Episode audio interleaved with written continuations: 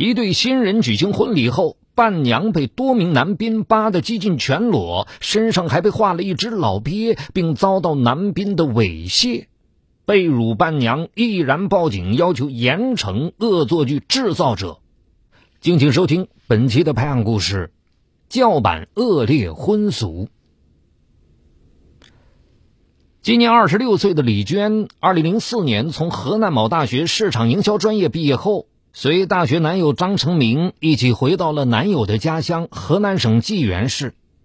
张成明进入市直某机关当了一名公务员，李娟则在当地一家大酒店做服务员。凭着自己在大学学到的专业特长和优雅的气质，李娟不久就晋升为大堂经理。二零零五年十月一日，他俩结了婚，小日子过得和和美美。二零零五年十二月中旬的一天，酒店女服务员董小芳走进李娟的办公室，递上一份请柬，说自己很快就要结婚了。可令她苦恼的是，至今没找到伴娘。李娟笑了说：“哼，要是不嫌弃我结了婚，我给你当伴娘吧。”董小芳苦笑了一下，欲言又止，叹气道：“唉，再说吧。”李娟觉得奇怪，自己主动提出给她当伴娘，她怎么是这种反应呢？李娟不知道，在济源市当伴娘是件非常难堪的事，因为这里有个旧风俗，那就是画老鳖耍伴娘。当天会有青年男宾戏耍伴娘，更有甚者，竟要在伴娘的隐私部位画老鳖。所以，了解情况的年轻女孩都谈伴娘色变。董小芳哪敢让领导承担这种风险呢？眼看婚期临近，伴娘还找不到，董小芳犹豫再三，怯怯地拨通了李娟家里的电话，请李娟做自己的伴娘。没想到李娟爽快地答应了。放下电话，李娟兴奋地把这件事告诉了丈夫张成明，赶紧把画老鳖耍伴娘的风俗向李娟讲了，然后警告说：“哎呀。”我们结婚时没耍伴娘，那是因为我特意安排过了。可这次就不好了，你还是赶紧推辞掉吧。李娟听罢不安起来，可她在下属面前向来说一不二，心想既然自己已经一口答应了，就不好再推辞。她安慰丈夫说：“哼，以我经理的身份，他们也未必敢疯闹。”丈夫张成明考虑了半天，无奈的答应了，但还是要求李娟让自己同去参加婚礼，以便到时随时护驾。十二月十九日婚礼当天，张成明却因工作忙不能陪伴李娟了。当婚礼进行到新郎新娘拜天地时，李娟开始不安了。因为她注意到几个看起来流里流气的青年正不怀好意的盯着他，还满脸猥琐的窃窃私语。果然，当婚礼进行到高潮时，那几个青年便围了上来，且暗中动手动脚，极不规矩。李娟又气又恼，但碍于婚礼正在进行，不好发作。她拼命挤出人群，躲进了客厅旁边的新房里，这才松了口气，闭上眼睛想休息一会儿。谁知就在这时，那几个青年尾随着悄悄推门而入。李娟吓得惊恐万分，颤抖着大声呵斥：“你们想干什么？我可是新疆的领导！”可是，一个青年奸笑着说。嘿嘿，我们玩的就是伴娘。今天这里没有领导。说完，他们把李娟按在床头，用被子捂住了她的头。外面客厅里喧闹声震天，祝福的吆喝声一阵阵响起。可就在一墙之隔的新房里，李娟却拼命挣扎，苦苦哀求，但她的上衣还是被一层一层的脱去了。李娟只感觉一支支冰凉的画笔在她已经赤裸的胸前涂抹乱画，屈辱感顿时使她的眼泪流满了双颊。让李娟更惊恐的是，折腾了一阵之后，一个声音淫邪的说：“哎，上身画满了，咱们往下画呗。”李娟吓得尖叫一声，但几个人还是七手八脚的脱去了她的下身衣物，冰凉的画笔又在她的肚子和隐私部位乱涂起来。由于极度惊恐，李娟吓昏了。不知道过了多久，也不知道那几个人是如何散去的。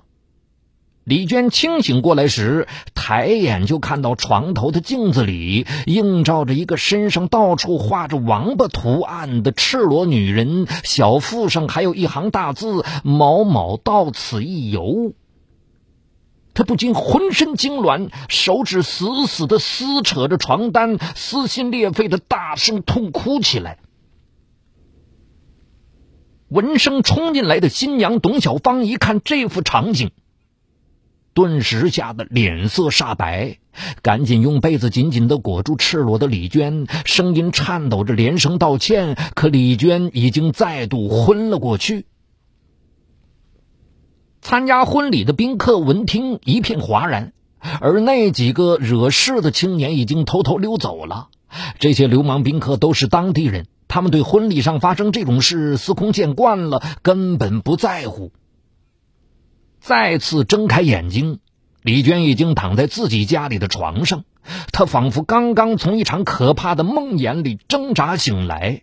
她缓缓地转过头，看见丈夫张成明坐在床侧，拧紧了眉头，不停地抽烟。李娟愣了一下，顿时如坠冰窟。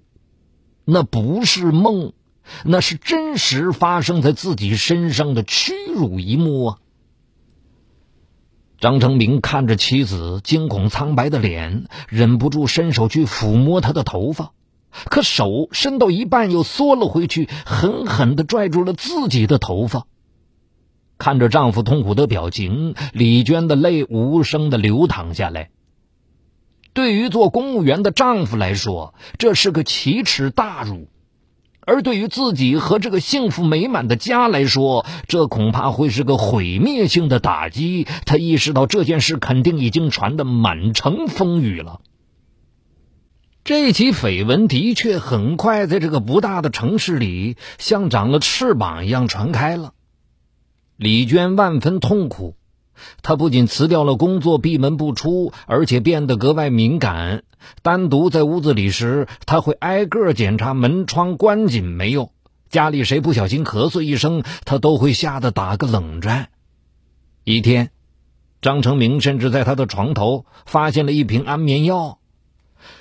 你，你这是要做什么呀？他既焦急又心疼，紧紧的搂住她。李娟只是呆呆的流泪。半晌才哑着嗓子哭出声来：“我以后还怎么做人呢？”其实张成明面临的压力也不小，尽管单位离家不远，可为了避免碰见熟人，向来骑自行车上下班的他却开始打出租车了。上车后还要赶紧摇正车窗，而在单位，他也总觉得有人在自己背后窃窃私语。亲戚朋友不断的来看望他们，并劝道：“啊，过去的就过去了，别太往心里去。风俗谁也没办法呀。”董小芳夫妇也拎着礼物来看望李娟，一边讪讪的表达歉意，一边也劝道：“哎呀，真是对不起，可是咱这里就是这样的坏风俗，千错万错都怪在我们身上，你们千万别想不开呀。”每逢这时，张成明只能一脸尴尬的苦笑。几天后的一个晚上，满脸抑郁的李娟缓慢而坚定的对丈夫说道：“你说，我明天去派出所告这几个禽兽好不好？”告！张成明像被火烧了一下，猛地坐直了身子。你还嫌不够出名啊？一定要闹得满世界都认识你才罢休。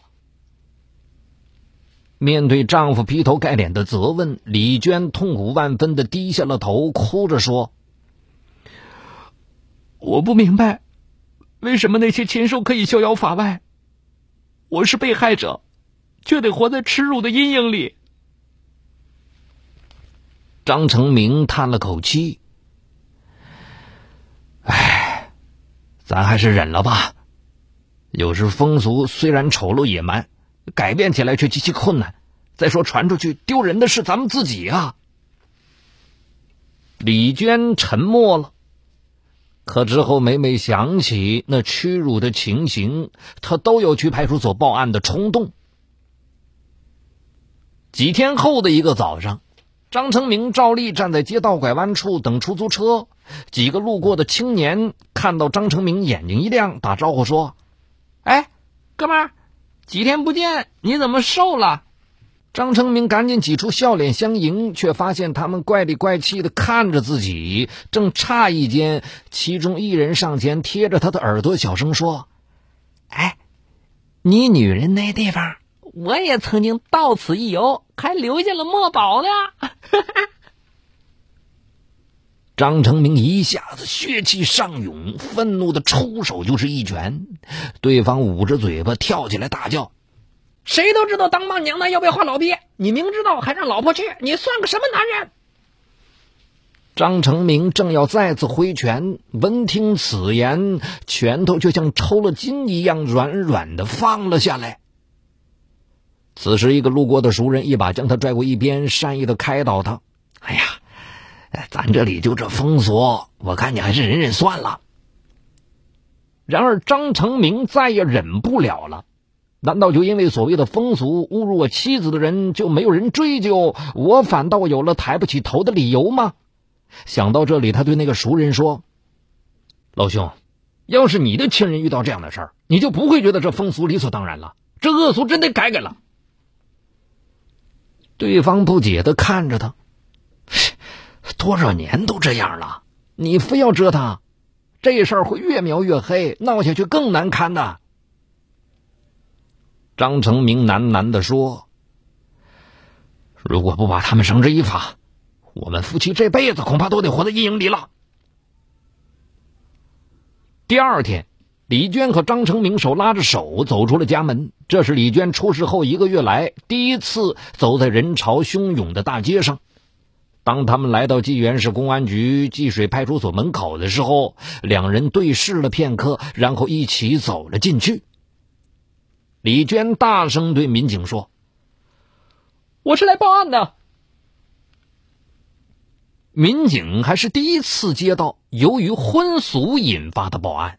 详细记录了李娟的陈述后，民警表示：“我们会从法律的角度调查处理。”走出派出所的大门，阳光令李娟觉得有点刺眼，但她却感到一丝温暖，穿透了冬天的寒风。婚礼上耍伴娘耍出了案子，那个被扒光的伴娘已经到公安局报案了。这消息不胫而走，在济源市传得沸沸扬扬。首先闻讯找上门的是那场婚礼的主角董小芳夫妇。进门后，他俩先是一番道歉，然后说：“那天去的都是家里的亲戚朋友，他们再三托我们道歉。”你们看，这事情要是闹大了，大家脸上都不好看。说着，董小芳拿出了一叠现金，放到了桌上。这点心意你们收下，这事儿就算了吧。李娟把钱推回去。如果这次不做声，以后会有更多的人受害。你也是女人，你应该理解。董小芳见说不通，便拉长了脸起身告辞。临走，扔下一句：“咱们这里有这样的风俗，答应做伴娘就是自愿接受这风俗，现在非要撕破脸不可。那好，你爱告就自己告去吧。”李娟气得脸色发白，张成明赶紧使劲握住她的手：“我会一直陪你告到底。”没想到接下来。张成明单位的领导和同事也接踵而至，纷纷劝说他们放弃。有个领导甚至告诫张成明：“哎呀，你个人名声还是小事儿，案子闹大了，这丢人的事儿，要是再经媒体报道，往大了说，就会影响本地形象。影响本地形象，就是影响投资环境啊！压力。”就像一张巨大而无形的网，紧紧的缠绕着李娟夫妇。家里的其他人也顶不住了，都劝他们说算了。这时，李娟收到纪元市妇联转来的两封信，是两个和她有着同样痛苦经历的伴娘写给市妇联的，两人都表达了对李娟的敬意。其中一人写道：“我选择了忍气吞声，但同时也选择了屈辱和无奈。”真希望能有更多的受害者勇敢的站出来，大声对陋习说不。这对李娟和张成明夫妇来说是极大的鼓舞。张成明说：“等案子有了结果，我送你一百朵玫瑰。”此时，济源市妇联已经开始出面帮李娟讨说法了。有关领导要求公安部门从速破案，从而制止侮辱、侵害妇女的陈旧风俗。而济水派出所建后，民警们开始紧锣密鼓的调查取证及排查犯罪嫌疑人的工作。终于，那几个肇事者坐不住了，跑到李娟家，进门先抽自己的耳光，而后哭丧着脸哀求：“我我们也不是跟你有冤仇，只是以为老龟就这样不会出什么事儿，请请放过我们吧。”李娟反问道：“要是你们的姐妹遭到这样的侮辱，你们还会觉得不会出事吗？”那几个青年无言以对，无奈的走了。不久后的一天，李娟接到了济水派出所的电话，说当事人已经来投案自首了。很快，这起恶俗的主要指使和参与者刘某，因涉嫌强制猥亵妇女被警方刑事拘留。二零零六年四月二十日，刘某被济源市人民检察院批捕。好这一期的拍案故事就是这样。除短篇案件外，也欢迎您收听由我播讲的长篇作品。就在蜻蜓 FM 搜索“我的老千生涯”，我是雷鸣。下期节目再见。